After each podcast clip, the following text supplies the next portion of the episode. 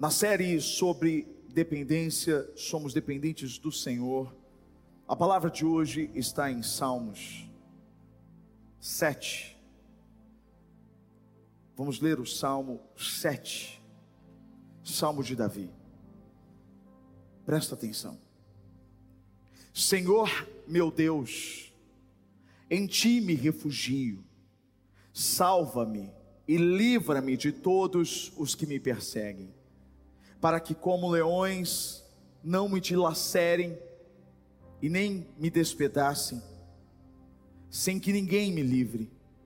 Senhor meu Deus, se assim procedi, se as minhas mãos a injustiça, se fiz algum mal a um amigo, ou poupei sem motivo o meu adversário, persiga-me o meu inimigo, até me alcançar. No chão me pisoteie e aniquile a minha vida, lançando a minha honra no pó.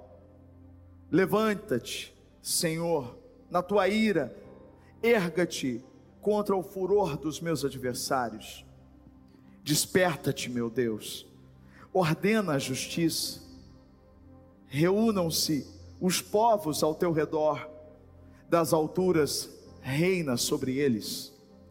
O Senhor é quem julga os povos. Julga-me, Senhor, conforme a minha justiça, conforme a minha integridade. Deus justo que sondas a mente e o coração dos homens, dá fim à maldade dos ímpios e ao justo dá segurança. O meu escudo está nas mãos de Deus, que salva o reto de coração. Deus é um juiz justo, um Deus que manifesta a cada dia o seu furor. Se o homem não se arrepende, Deus afia a sua espada, arma o seu arco e o aponta, prepara as suas armas mortais e faz de suas setas flechas flamejantes. Quem gera a maldade concebe sofrimento e dá luz à desilusão. Quem cava um buraco o aprofunda e cairá nessa armadilha que fez. Sua maldade se voltará contra ele, sua violência cairá sobre a sua própria cabeça. Darei graças ao Senhor por sua justiça ao nome do Senhor Altíssimo cantarei louvores. Salmo lindo, como todos os salmos, eles expressam uma dependência de Deus. Quando você lê um salmo, você vê o que aquela pessoa, quando escreveu, estava sentindo. E esses salmos demonstram aquilo que a gente tem pregado esse mês: uma dependência principalmente porque os salmos eles eram muitas vezes orações.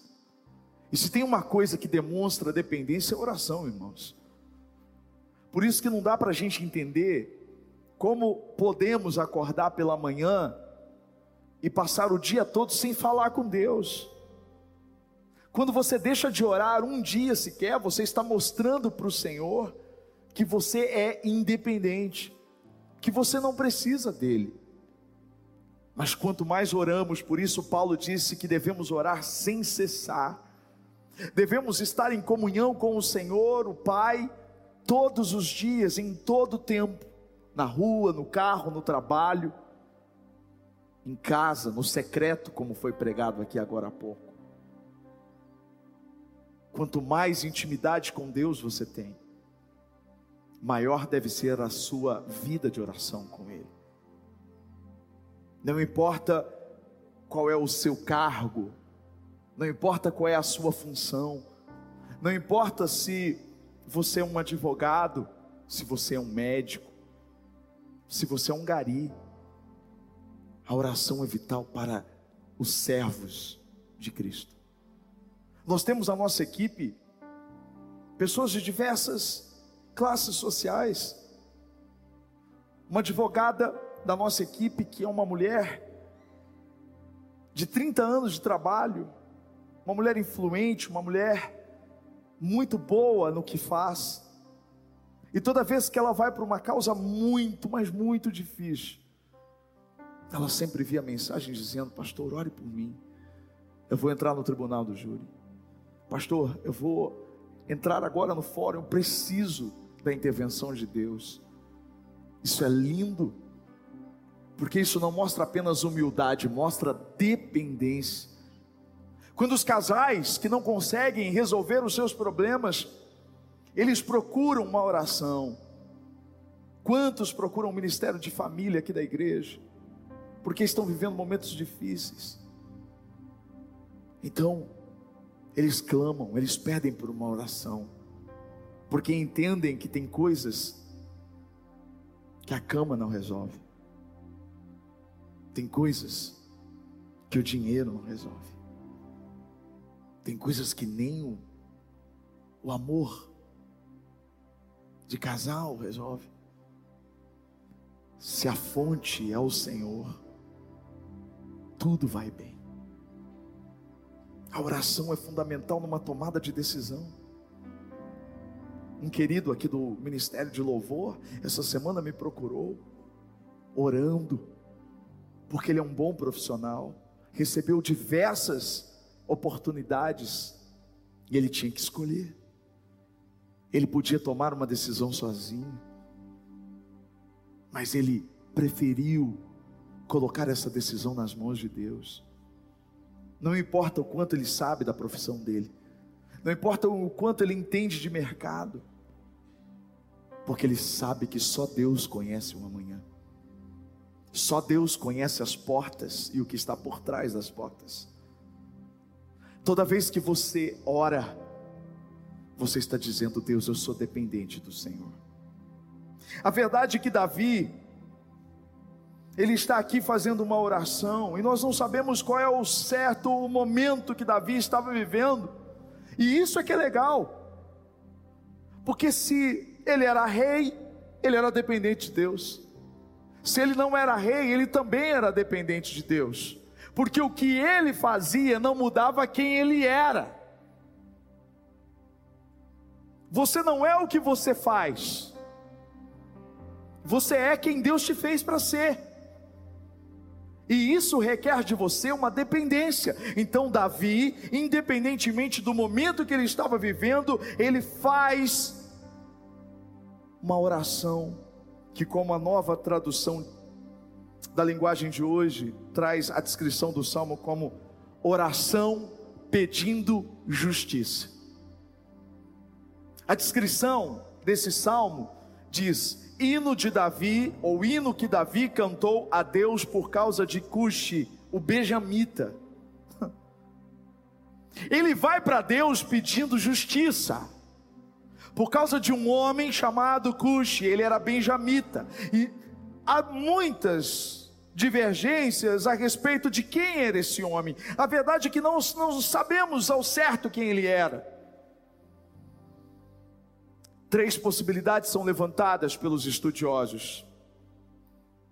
Ele podia ser um informante de Davi ou de Saul.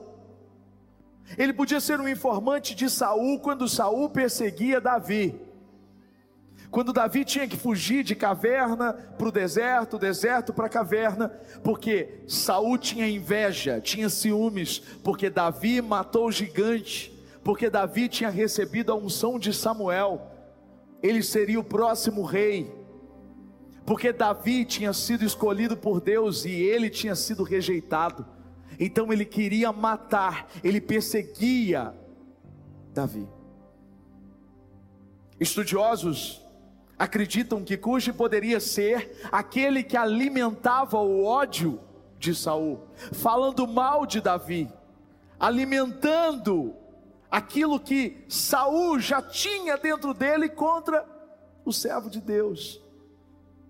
Quantas vezes, quantas vezes nós temos esses, esses enviados do mal que fazem a mesma coisa na nossa vida, que alimentam o ódio daqueles que já não gostam de nós, que falam mal de você, que apontam as suas falhas, que estão olhando para a sua vida para identificar alguma coisa, para falar sobre você, para te prejudicar, prejudicar no seu trabalho, prejudicar na sua vida. Uma segunda possibilidade levantada pelos estudiosos é que ele teria ajudado na conspiração de Absalão, e isso faz totalmente diferença em tempo, porque se fosse na época de Saul, a primeira possibilidade, Davi ainda não era o rei oficialmente. Mas essa segunda possibilidade é pior. Porque esse homem teria ajudado o filho de Davi, Absalão, na conspiração para roubar o trono do pai. Absalão conseguiu fazer isso. Isso é pior. É quando alguém está usando de maldade para te tirar algo que Deus te deu que está conspirando para te puxar o tapete, e usando pessoas que você ainda ama. A terceira possibilidade é ainda pior, porque existem estudiosos que acreditam que este homem fazia parte da própria família de Davi. Não é novidade para todos aqui, que muitas vezes dentro da nossa própria família, do nosso próprio sangue. Se levantam cuxes, como esse benjamita, que fazem intriga, que fazem separação, que provocam muros, constroem muros, quando irmãos não falam com irmãos, cunhados com cunhados, filhos que não falam com seus pais. Isso é alimentado pelo mal. A verdade é que, de qualquer forma, esse homem era alguém que estava fazendo muito mal a Davi, porque pensava mal nele, mal dele, julgava ele, falava mal dele e tramava contra ele o tempo todo o que Davi fez. Como Davi reagiu a esses ataques, e antes de aprender com aquilo que está explícito, precisamos aprender com aquilo que está implícito. O que é implícito é aquilo que as palavras não mostram, mas está claro. O que está claro nesse texto é que Davi não respondeu diretamente aos acusadores, como muitas vezes nós fazemos. Quando somos caluniados, como quando somos injustiçados, temos a péssima mania de querer responder diretamente. Queremos nos justificar com aquela frase diabólica que soa nos ouvidos de que quem cala consente, quando na verdade essa frase ela é mentirosa porque Jesus não consentiu quando ele foi acusado, mas a Bíblia diz que ele ficou calado diante do interrogatório de Pilatos. Foi levado e traído pelo seu discípulo Judas. Cuspiram, chicotearam, colocaram uma coroa de espinhos na cabeça dele, humilharam ele, e ele estava de frente a frente com o homem que podia mudar aquela história aos olhos, evidentemente, dos homens, porque o próprio Jesus sabia que a autoridade que Pilatos tinha, ele só tinha porque tinha recebido dos céus. Nenhuma autoridade é dada que não tenha sido dos céus. Pilatos o interroga. Pilatos pergunta com que autoridade ele fazia aquilo, se ele mesmo era rei. E por muito tempo Jesus se calou diante dele. E eu pergunto: Jesus era culpado? Claro que não. Nem sempre quando você se cala, é porque você é culpado. Mas de repente é porque você confia na justiça de Deus e não na sua. Jesus fica calado. Davi, da mesma forma, não responde à altura não se justifica. Não pediu para os aliados. Davi tinha muitos aliados e um estalar de dedos. uma mensagem para um dos seus aliados, aquela situação tinha sido resolvida. Como muitas vezes nós fazemos, mexemos os pauzinhos,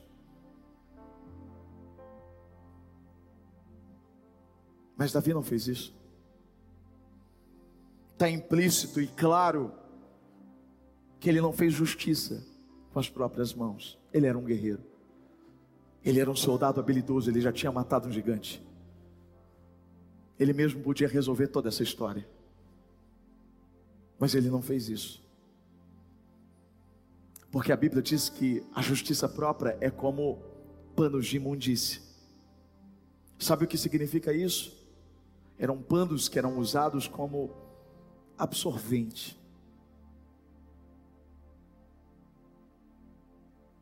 Panos sujos. A Bíblia fala sobre isso. A nossa justiça em querer resolver as coisas do nosso jeito. A gente teve o maior exemplo nesses últimos dias. Um ator maravilhoso que curto muitos filmes dele, você também. Will Smith. Na cerimônia do Oscar ele foi ofendido, a mulher dele foi ofendida por uma piada daquele também comediante, também ator, Chris Rock. Todos nós vimos que ele fez justiça com as próprias mãos. E isso custou muito caro para ele. Ele foi banido do Oscar por 10 anos. E mais do que isso, reconhecido por ele mesmo. Aquele tapa na cara machucou tantas outras pessoas. Pastor Lucinho, enquanto a gente conversava, a gente falava sobre isso no dia. Todos nós temos um Chris, um, um Will Smith dentro de nós. Que pode até ter razão, mas que muitas vezes a gente perde a razão porque a gente age de forma própria. A gente age no impulso, no calor. A gente quer resolver isso e somos totalmente testados. Hoje mesmo pela manhã, enquanto eu pregava essa palavra, durante a tarde eu tive um episódio em que eu me senti tentado a fazer justiça própria. Mas louvado seja o nome do Senhor que me lembrou da própria palavra que eu tenho pregado, porque eu sou o primeiro a ter que aprender e a viver isso. Eu sou o primeiro a ser cobrado por aquilo que eu prego. Eu não estou dizendo que é algo fácil. É exatamente por isso que estamos pregando este mês inteiro. O que está claro nessa oração. Sabe o que está explícito nessa oração? A dependência pela justiça de Deus. Esse é o tema da mensagem de hoje. Nós somos dependentes da justiça de Deus. Talvez você pense, pastor, mas eu não tenho nenhum caso. Engraçado que Davi, ele sempre teve inimigos declarados, inimigos ocultos. E por que, que você acha que você não tem? Quanto maior a sua missão, maior é o número de opositores. Deus, Deus foi caluniado no Éden.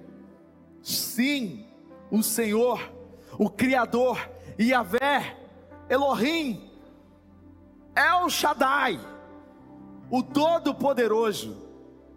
Olha o que diz Gênesis 3, de 4 a 5. Mas a cobra, a serpente, ou seja, Satanás, afirmou para Eva: Vocês não morrerão coisa alguma. Deus disse isso porque sabe que quando vocês comer, comerem a fruta dessa árvore, os seus olhos se abrirão e vocês serão como Deus, conhecendo bem e o mal. O diabo chamou Deus de enganador, de mentiroso. Deus disse algo para Eva e para Adão. Satanás disse: Não. Ele disse isso porque ele não quer que você. Ele disse isso por causa disso, por causa daquilo. Ele quer enganar vocês. Sabe o que Satanás fez? Ele falou mal do Criador para 50% da população. Só tinha Adão e Eva, falou para Eva. Quando você olha para Jesus, você vai ver isso o tempo todo. Disseram que ele agia em nome de Beuzebu. Beuzebu é o senhor das moscas, a figura ou uma das figuras do diabo, que ele agia em nome de demônios. Acusaram ele de tantas coisas. E por que você acha que não vão fazer o mesmo com você? Comigo, com a igreja? Não se trata de conspiração ou teoria da conspiração, porque o teu inimigo é real. E ele é o, o acusador da história. Apocalipse capítulo 12, verso 10, diz que existe um acusador, esse acusador é o diabo, e ele está diante de Deus para nos acusar dia e noite. Quantas pessoas não conseguiram vir ao culto hoje porque foram acusadas por Satanás? Você vai fazer o que na igreja? Você Outras entraram, venceram essa guerra, mas enquanto estavam aqui e levantavam suas mãos para adorar o Senhor, foram bombardeadas pela acusação de Satanás, dizendo: Quem é você para adorar o Senhor? Ele não apenas te faz pecar, mas ele te lembra do seu pecado todo o tempo, dizendo que você não tem jeito, que Deus não te ama ele mente para você e sobre você, dizendo que quando as coisas dão errado na sua vida, é Deus te punindo. Porque a maior estratégia de Satanás é deturpar a imagem do Pai para você. É fazer você olhar para o Pai pensando que o Pai quer o seu mal, foi isso que ele quis fazer com Eva e Adão. É isso que ele continua tentando todos os dias. Fazer você olhar para o Pai como alguém tão distante. Ele está mentindo o tempo todo, porque ele quer te parar. Ele está mentindo o tempo todo e te acusando o tempo todo, porque ele quer roubar a sua paz.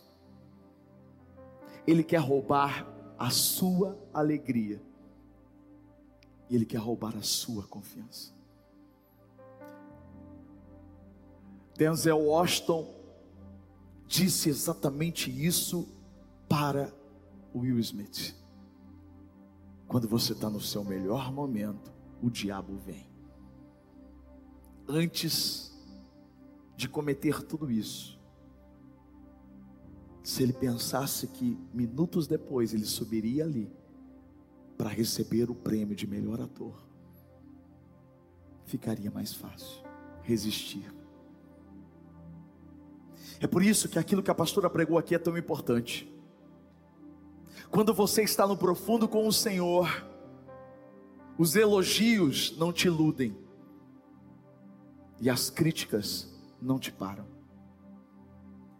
Quando você está no secreto com o Senhor, você sabe que quando os problemas aumentam e eles vêm de uma forma para te parar, é porque você está cada vez mais perto de encontrar os tesouros do Senhor.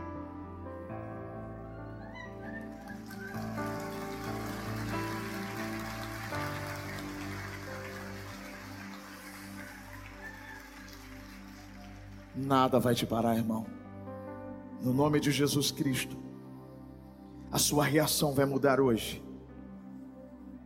Pastor, como eu preciso reagir? Como Davi reagiu quando eu leio o Salmo 7? Eu vejo Davi contando tudo para Deus. Sabe quando você está na escola? Vem um gigante para te pegar. e ele começa a falar coisas horríveis para você, você olha para ele, aponta o dedo para ele e diz: Eu vou contar tudo para o meu pai.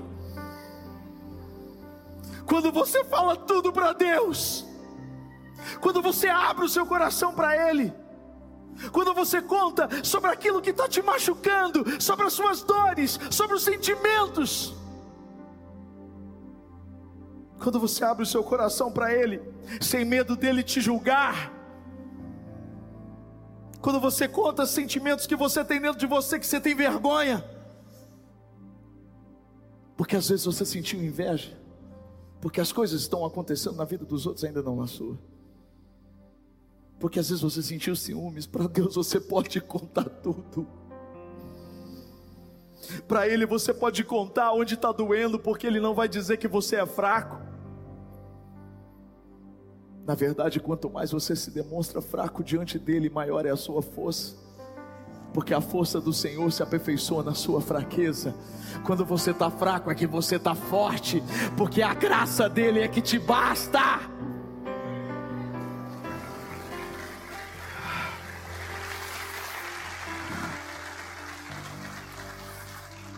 Davi contou tudo para o pai. Ele não contou na internet. Para de contar as coisas para quem não pode resolver o seu problema, filho. Para de gastar energia. Gasta essa energia orando, falando com Ele. Deus não lê sua oração lá no Facebook. Quem lê é aquele que não gosta de você e vai vibrar. Você está alimentando os seus inimigos. Fecha a porta do seu quarto em secreto e fala com aquele que te ouve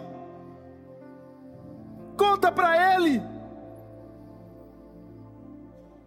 A vontade que as pessoas tenham pena de você é um sentimento diabólico. As pessoas não têm que ter pena de você. As pessoas têm que ter você como um exemplo. Um exemplo real que tem dor sim, que passa por dificuldade sim, mas que tem um Deus como Pai um Deus que ouve e um Deus que faz justiça. A segunda coisa que Davi fez, ele procurou a segurança no único lugar e no único que poderia fornecê-la. A gente precisa a vida inteira, a gente busca por segurança, a gente busca segurança no trabalho, segurança, estabilidade financeira, a gente procura segurança para a nossa família. Onde é que você tem procurado segurança? Quando alguém diz eu estou procurando segurança, essa pessoa está dizendo eu estou procurando proteção, estou procurando conforto. Davi acha tudo isso em Deus e nós também podemos achar. Davi começa o salmo dizendo: Ó Deus, ó Senhor meu Deus, em ti encontro segurança. Sabe onde você vai encontrar segurança? Quando todos estiverem apedrejando você com palavras, com mentiras, com acusações, com julgamentos, com maldades do Senhor. Sabe quando você está em meio a uma tempestade e está chovendo pedra? O que você mais deseja é um abrigo. Talvez você esteja vivendo hoje uma tempestade na sua vida. Deixa eu dizer uma coisa para você: você encontrou o abrigo. O Senhor é o seu abrigo. Ele te esconde, Ele te guarda como a menina dos olhos dele, Ele te protege. Pode se esconder, porque Ele vai te proteger.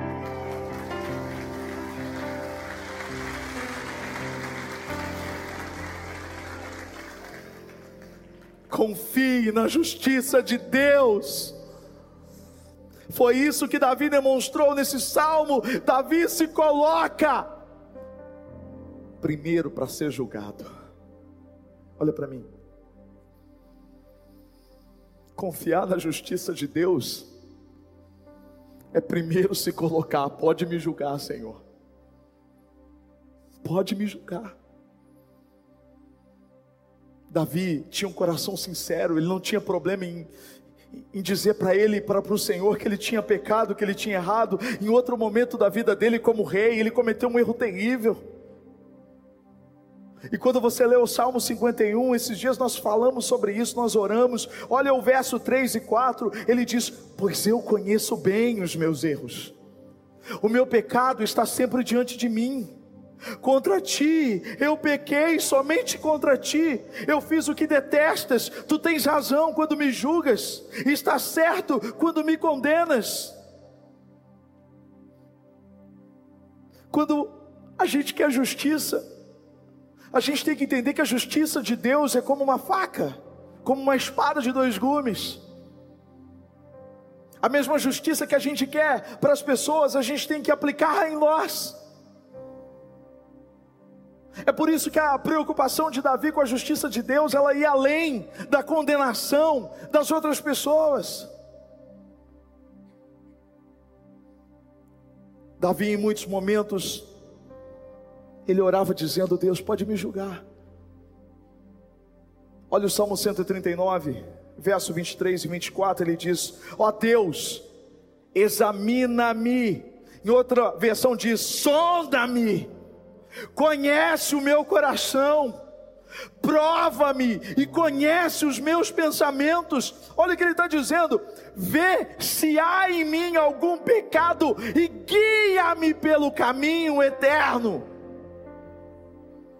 É quando você ora de manhã dizendo: Senhor, se há alguma coisa que precisa ser mudada em mim, o Senhor sonda meu coração, o Senhor conhece e vê, o Senhor conhece e vê aquilo que está dentro de mim, me conduza pelo caminho certo, me ajude a melhorar, me ajude a corrigir os meus próprios erros erros que muitas vezes nem conhecemos. O próprio Davi disse algo lindo, isso a gente tinha que orar todos os dias. No Salmo 19, verso 12, olha que ele diz: Quem pode ver os seus próprios erros? Purifica-me, Senhor, das faltas que eu cometo sem perceber. Uau! Às vezes erramos sem perceber. Pecados que nem sabemos. É incrível quando a gente começa uma aula de batismo e quando a palavra é exposta, quando a palavra é pregada, pessoas dizem: Meu Deus, eu errei, me perdoe, eu não sabia. Esse é o poder da palavra. De trazer o que está escondido dentro das nossas intenções. Essa deve ser a nossa oração, Senhor. Se eu tenho pecado contra o Senhor e eu não tenho percebido, me mostra, me ajuda. Eu não quero cometer esses erros mais. Ele está aqui reconhecendo o Senhor como Deus justo. Ele está dizendo: o Senhor é justo, o Senhor é o único que pode mudar essa situação. Ele está dizendo: o Senhor reina sobre tudo, o Senhor reina sobre todas as coisas. Deus vê e sonda corações e mentes, Ele está confiando na justiça, coisa que você precisa fazer. Deus vê quando alguém está falando de você e você não sabe. Quando alguém está acabando com você porque essa pessoa tem tanta inveja de você que quer o seu mal. Deus te ama tanto que te tira essas pessoas da sua vida. Então, por favor, não chame de perda o que Deus estabelece como livramento. Porque Deus vê o que você não vê, Ele conhece o que você não conhece. Quando Davi está dizendo, Senhor, o Senhor reina sobre tudo, o Senhor conhece mentes e corações. O Senhor é Deus, Pai. O Senhor é justo. Deus é misericordioso. Para aqueles que se arrependem. Eu sempre me lembro da história de Jonas. Jonas foi chamado pelo Senhor para pregar sobre o arrependimento em Nínive. Mas a Bíblia diz que ele fugiu. Ele embarcou numa viagem, mas essa viagem foi interrompida por uma grande tempestade. Ele foi lançado ao mar, engolido por um grande peixe. No ventre do peixe, ele faz uma oração e diz: Eis-me aqui, Senhor, eu vou fazer o que o Senhor quer. E ele vai para Nínive, uma cidade que estava em muitos pecados. E a Bíblia diz que quando ele chegou em Nínive, ele começou a pregar e houve arrependimento. Aquelas pessoas se vestiram com pano de saco, roupas de humilhação, se jogaram aos pés do Senhor, se arrependeram e Deus perdoou os moradores daquela cidade. Mas Jonas ficou chateadão, como muitas vezes nós ficamos. Porque na verdade queremos o extermínio daqueles que merecem, só que nós esquecemos que nós também merecemos a ira. Nós também esquecemos que também falhamos. Nós também esquecemos que precisamos da misericórdia de Deus. É por isso que Jesus diz que devemos orar pelos nossos inimigos. Mas por muitas vezes Queremos que a justiça de Deus seja implacável contra aqueles que falam mal. Ontem eu estava assistindo um dos episódios do The Chosen, uma série fantástica. Você pode baixar no aplicativo. E o momento da cena era quando a Bíblia diz que os discípulos de Jesus Dois deles, Tiago e João, estavam com o Senhor numa cidade samaritana, e os samaritanos receberam de uma forma rude Jesus, tentando apedrejá-lo. E a Bíblia diz, e a série mostrou isso de uma forma fantástica. Tiago e João, os irmãos, querendo partir para a briga, dizendo: Senhor, permita a gente orar para que caia o fogo sobre esse lugar e que todos sejam consumidos. Jesus olhou para os dois e disse: Vocês não entenderam nada. Não foi para isso que o filho do homem veio. E Jesus ali chama eles de filhos do trovão. Sabe o que eu acho lindo na Bíblia? É que João, com esse temperamento tão forte, chamado de filho do trovão, é o mesmo João que escreveu três cartas extremamente amorosas na Bíblia, chamando todos de amados. É aquele que morreu numa velhice na ilha de Pátimos, tendo a visão doce do Cordeiro Santo de Deus, a revelação, o livro de Apocalipse.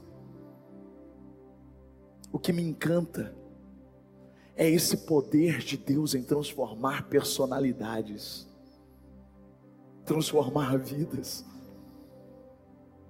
O começo da história mostra João irado. O final da história mostra João transformado. Porque Deus transforma. Quem anda com Jesus é transformado. Quem ama com Jesus, quem anda com Jesus, tem o seu temperamento movido pelo Espírito Santo. Em nome de Jesus, recebe o que eu estou falando.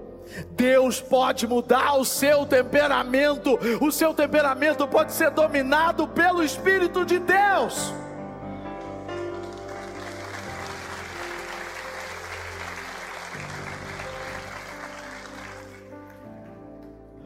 Jesus mostrou nessa cena a misericórdia dele. Ontem eu vi um vídeo de uma cantora ofendendo drasticamente Jesus no, no palco, chamando Jesus de tantas coisas horríveis que não vale a pena nem repetir. Sabe que eu consigo sentir por essa mulher? Pena. Misericórdia dela, Senhor, porque ela não sabe o que fala. Às vezes, o grande problema da religião é que a religião acha que precisa defender Deus. Quando é que foi que você viu alguém precisando defender o leão? Você não precisa defender o leão, é o leão que te defende. É o leão que te defende, querido. Então para de querer, com a sua justiça própria, defender Deus, porque Deus não precisa da sua defesa. A sua maior defesa ao Senhor é praticar o que Jesus te ensinou a praticar. Eu sei que é um desafio.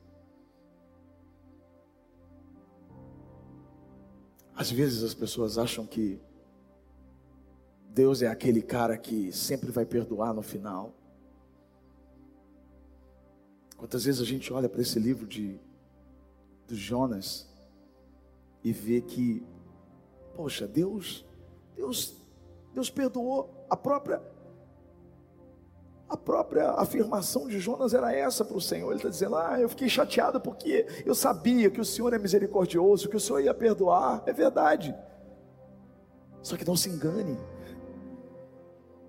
Deus é Pai, mas Ele também é juiz. Ele é bondoso para deixar você plantar o que você quiser, mas Ele é justo para deixar você colher o que você plantou. Se existe uma coisa que não pode ser violada, é a lei da semeadura: o que você planta, você vai colher. Se você conhece um pouco da Bíblia, você vai ver que anos depois a cidade de Nínive foi realmente destruída, porque voltou a errar, porque se esqueceu porque deixou o arrependimento de lado. Deus é um Deus de graça. Deus é um Deus de misericórdia. Louvado seja o nome do Senhor, porque quantas vezes erramos o caminho. Quantas vezes fizemos escolhas erradas. Às vezes a gente não tem paciência com aqueles que estão fazendo a mesma coisa que um dia a gente fez. Um dia a gente estava na pista eu tinha um carro muito devagar, era um Ford Car, bem devagar. E tinha um cartaz atrás. E nós chegamos bem perto. E lemos o cartaz. Antes de falar o que estava escrito no cartaz, ultrapassei o carro e tinha alguém colado no volante. E atrás estava escrito: Tenha paciência comigo Acabei de tirar a CNH como um dia você também. é verdade, irmãos. A gente quer que as pessoas elas, elas já saibam tudo.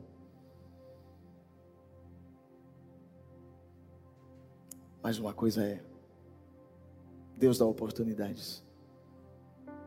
Deus é um Deus de graça, mas também é um Deus de basta. Porque Ele é justo. Nós estamos vivendo o tempo da graça, é o tempo aceitável do Senhor. Mas o que esse livro diz, que eu mostrei para você, é que a graça tem um prazo. Vai chegar um dia em que esse prazo vai se esgotar. Por isso eu nunca posso deixar para amanhã o que eu posso realmente fazer hoje. Davi, ele ora e pede para que Deus enfrente a fúria dos seus inimigos, que Deus faça justiça.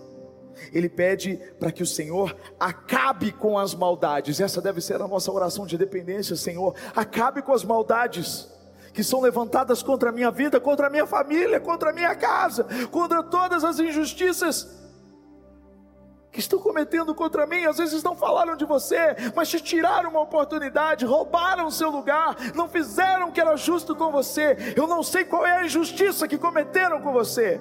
Não sei se foram pessoas próximas, se foram pessoas distantes, eu não sei, não importa. O que importa é que o Deus da justiça está falando com você hoje. O que você precisa é confiar nele. Por isso que Davi termina este salmo com três grandes certezas. A primeira certeza que está clara Aqueles que praticam o mal cairão em suas próprias armadilhas. Gente, isso é muito real. Quem pratica o mal vai cair na sua própria armadilha. Eu sei que esse texto é lindo, mas por favor, não caia na tentação de colocá-lo no Facebook. Não precisa dar recado. Você já está pensando qual que ele falou mesmo? Eu quero pegar esse texto e colocar hoje no meu Facebook. Ah, você já pensou num monte de gente agora. Você falou, ah, eu quero que ela veja, eu quero. Se ela não vir, eu vou marcar ela aqui, meu Deus. Não. Não é? Aquelas amigas. Pior que ela. Essa, geralmente essas amigas elas escrevem embaixo da própria indireta que foi para ela, ela diz assim: Isso mesmo, amiga.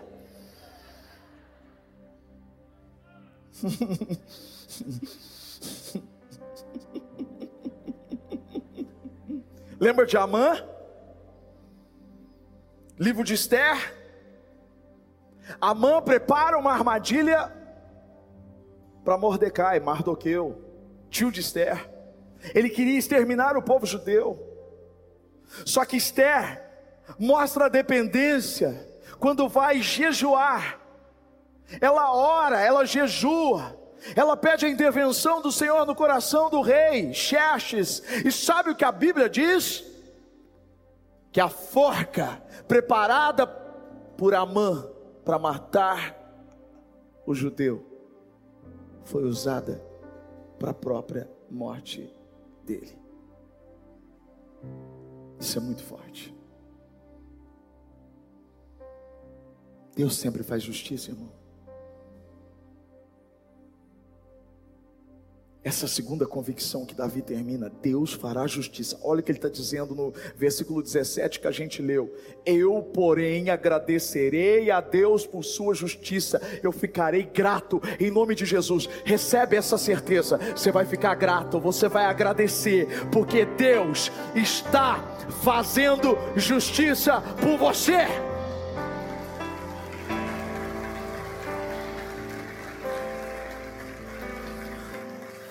E ele termina dizendo: Cantarei louvores ao Senhor, o Deus Altíssimo. Eu termino dizendo para você a convicção de Davi. Ele termina o salmo dizendo, em outras palavras: O meu choro vai passar. Você está chorando hoje, mas Deus fará justiça. E ao invés de choro, você vai cantar de alegria você vai cantar ao Senhor. Porque o choro pode durar uma noite, mas a alegria vem pela manhã. Aleluia!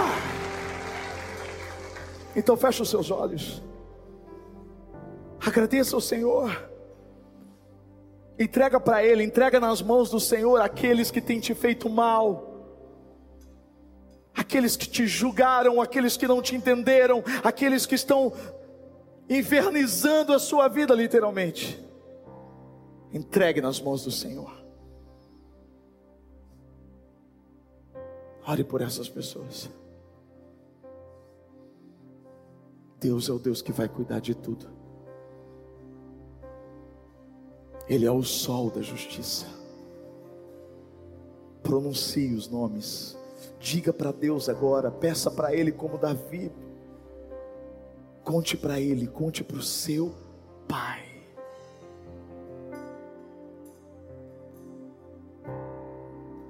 Hoje eu acordei o sol.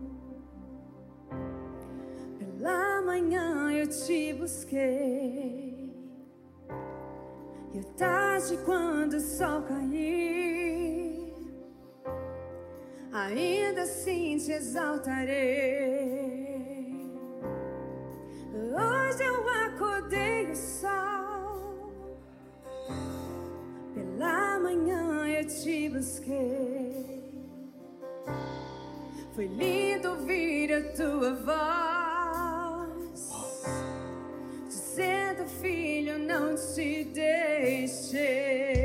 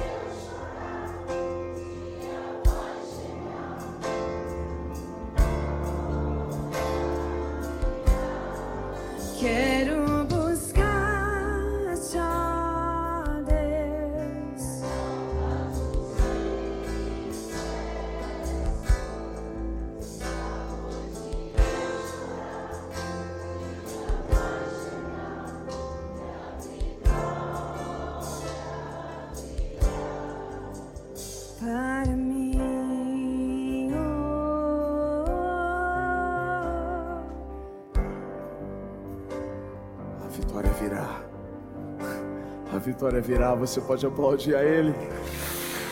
Obrigado, Jesus. Obrigado por essa palavra, Jesus. Obrigado por essa noite, Deus. Antes de proclamar a bênção, eu queria te dar um recado. Me ajuda a cumprir a palavra. Porque quando você sai desesperadamente do seu lugar, você está provocando no seu irmão o senso de justiça. E ele vai olhar para você e vai falar o quê? Nem parece que ouviu a palavra. Passou me atropelando, parecia um ônibus. Não dê motivo para isso não. A gente tem um grande número de pessoas aqui. A gente precisa de ordem. Então você vai se assentar, você vai ficar sentadinho. E aí então você vai ser orientado pelas, pela nossa equipe, pelos nossos voluntários. E você vai sair de boa, tranquilo, dando o exemplo. Amém? Levante as suas mãos para o alto. Que o grande amor do Pai a graça do Filho Jesus Cristo e a comunhão com o Espírito Santo seja sobre você, sobre a sua casa. Que você tenha uma semana incrível, extraordinária, cheia da justiça de Deus sobre a sua vida, sobre a sua casa. Em nome de Jesus. Amém. Amo vocês. Deus abençoe.